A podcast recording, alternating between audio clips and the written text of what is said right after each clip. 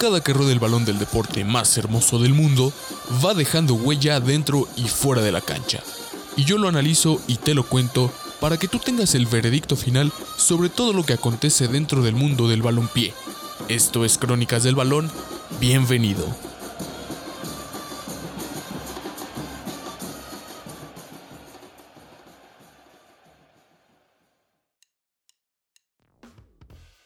Buenos días, buenas tardes, buenas noches. Quítate el polvo, ponte de pie y vuelves al ruedo. Es lo que nos dice Shakira en lo que muchos consideran el himno absoluto de la máxima competición del fútbol mundial. Así es, la Copa del Mundo de la FIFA, la que se organiza cada cuatro años, y bueno, esto en su edición 2010 cuando fue el Mundial de Sudáfrica. Claro, este Mundial que todos recordamos con mucha nostalgia, tal vez porque muchísimos nos encontrábamos en esta etapa primaria, tal vez secundaria, en la que éramos niños, veíamos el, mundial dentro de la escuela, tal vez hay algunos que nos dejaban ir, ir con la playera de la selección. Y para muchos, para los más jóvenes sobre todo, fue el primer mundial lúcido, el primer mundial que recuerdan mejor. En lo personal para mí fue el de Alemania 2006, pero el de 2010 también es uno que yo recuerdo con mucha nostalgia. Y es precisamente esto que nos narra Shakira, esposa de un futbolista, por cierto, de Gerard Piqué. Cuando nos referimos a algún deporte, dice quítate el polvo, ponte de pie, vuelves al ruedo, porque claro, cuando uno escucha la palabra deporte, automáticamente se nos viene a la mente sudar, pasto, tierra, suciedad, esfuerzo físico. Y bueno, tal vez en el fútbol y en la mayoría de deportes es así. Pero hay actividades, hay juegos en los que no necesariamente uno suda, uno se ensucia, hay pasto, hay tierra, etc. Y que son considerados deportes, tales como el golf, en el que sí se ejerce una fuerza sobre el palo elegido para llevar una pelota hacia un hoyo. Eh, también está el automovilismo, la F1, el NASCAR eh, y el billar también es básicamente también agarrar un palo, meter una pelota en un hoyo. Pero para muchos, para los puristas, eh, estos no son considerados deporte. Porque hay quienes dicen, ay, en el golf te transportas en carrito, es pegarle una pelota, en el billar estás parado todo el tiempo y es pegarle unas pelotas, en el automovilismo la máquina hace todo. Y bueno, hoy no vamos a hablar de eso porque cada quien tendrá su opinión. Finalmente lo vamos a usar de referencia porque sí, para muchísimos no es un deporte, pero finalmente está dentro de esta categoría. Ahora, ¿por qué vamos a hacer esto? Hoy no vamos a hablar sobre todos estos deportes. Finalmente, el podcast es acerca de fútbol. Hoy vamos a hablar de los esports. Así es esta nueva tendencia con los videojuegos, con las consolas. Y es precisamente por lo que tomo de base los deportes anteriormente, que aunque a muchos no les guste, es muy respetable su opinión, sí están dentro de la bolsa los deportes, así como los esports.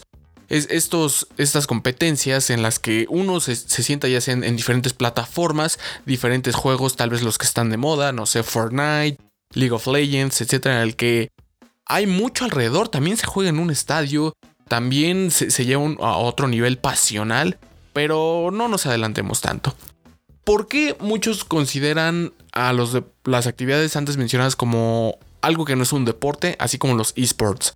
Bueno, porque cuando uno se acuerda de un atleta se viene a la mente sea el talento físico, es tener un cuerpo escultural, un cuerpo trabajado, un cuerpo fuerte, un cuerpo con una capacidad física que apta para realizar cualquier actividad, se requiere también entrenamiento, estar en forma, tener una buena condición física, ejercer eh, cualquiera de estos deportes, ya sea fútbol, fútbol americano, voleibol, básquetbol, béisbol, box, lucha libre, por en la mayoría más de una hora, claro que necesitas un cuerpo que no se canse tan rápido.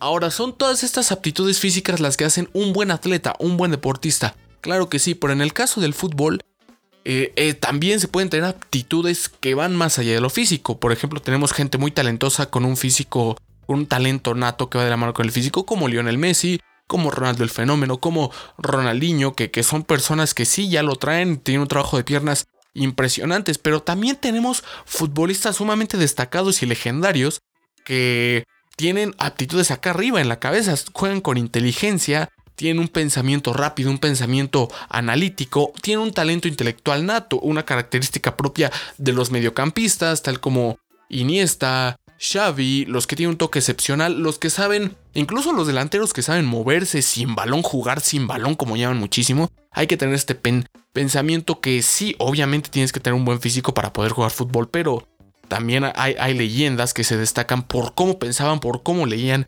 este juego. Ahora los que tienen ambas, pues bueno, son casos excepcionales, como Cristiano Ronaldo puede ser, y tal vez sea por eso que no todos los buenos jugadores en su etapa de directores técnicos resultaron buenos y viceversa. Jugadores que cuando ejercían la profesión de futbolista no brillaron tanto, cuando fueron directores técnicos la rompieron totalmente. Lo estamos viendo también hoy en día. Entonces, ¿cuál es el tema con los esports? Ahora, porque ese también es un tema sumamente profundo, impresionante, lo vimos ya en nuestro país al inicio de la pandemia cuando se canceló el torneo Guardianes 2020 que surgió la I-Liga MX que bueno, evidentemente fue un recurso para salvar los contratos y para salvar todos eh, estos pagos, porque bueno, el tema ya lo tocamos a profundidad en el capítulo número 0, en el piloto de Crónicas del Balón, que no se encuentra en Spotify ni se encuentra en el canal de YouTube. Está en mi canal personal Alex Avendaño por si lo quieren ir a checar.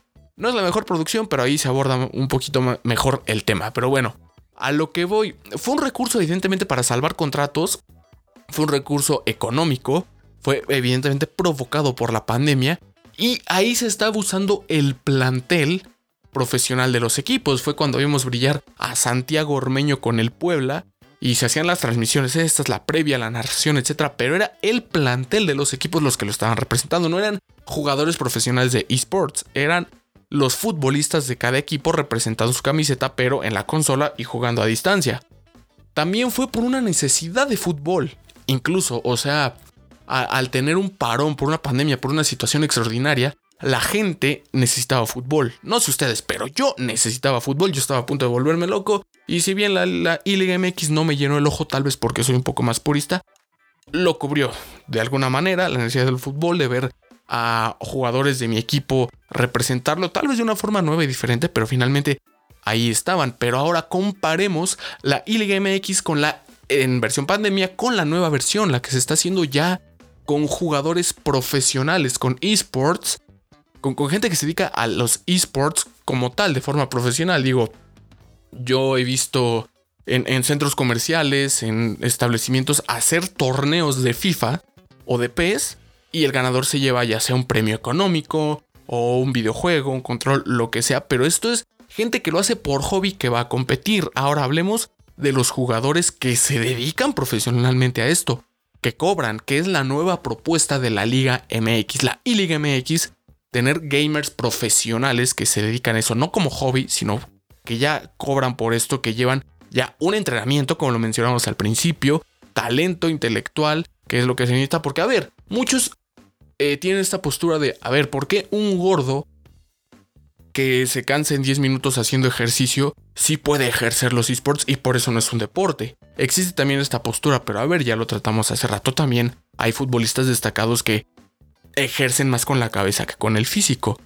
También se trata de un público específico. Evidentemente los más jóvenes, claro que les va a atraer este nuevo formato, pero pensemos un poco en, en este señor más clásico, más purista, que viene viendo fútbol hace 30 años y que obviamente es algo nuevo para él. Obviamente este público no lo va a considerar tan atractivo, incluso no lo va a considerar un deporte, una comprensión que le falta, una comprensión que sí tiene los más jóvenes. Y también el futbolero promedio puede que no esté tan metido en los esports. Obviamente es un target sumamente específico porque no es, es un mundo, los esports, que eso no, no solo abarca el FIFA, abarca Fortnite, abarca League of Legends, abarca muchos títulos, los que están de moda, los que se prestan a más competición, que no necesariamente estén representando un deporte como el FIFA, como el Madden, como los videojuegos que hay ya de básquetbol, etc. Entonces, hay cierta, eh, cierta línea eh, en la que el público tal vez sea un poquito más difícil de atraer. Ahora, también falta un muchísimo desarrollo en México.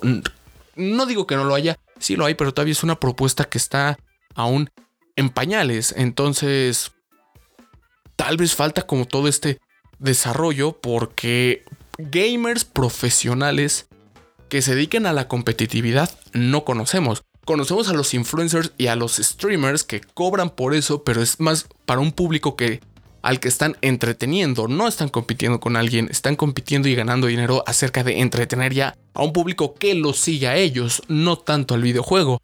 Entonces, también es esto, es, hay que conocer a, la gente que compite, por ejemplo, alguien que brincó de ser influencer, streamer a tener ya un equipo de esports es el famoso Whatever Tomorrow, todos lo conocemos, que incluso uno de los miembros de su equipo llamado Timbers está jugando para el Atlético de San Luis en la I-Liga MX. Entonces, a ver, también se juega en estadios, también hay gente que se apasiona, hay patrocinios, hay gente que termina cansada, también se necesita el uso del cerebro, tal vez no el uso de las piernas, pero sí requiere entrenamiento, tal vez para unos no pueda ser considerado así. Entonces, ¿dónde está, dónde termina esta dicotomía?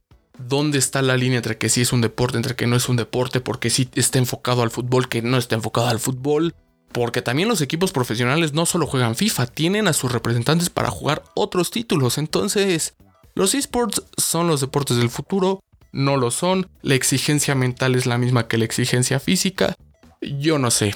Yo dejo el balón rodando, mi nombre es Alex Avendaño y esto fue Crónicas del Balón.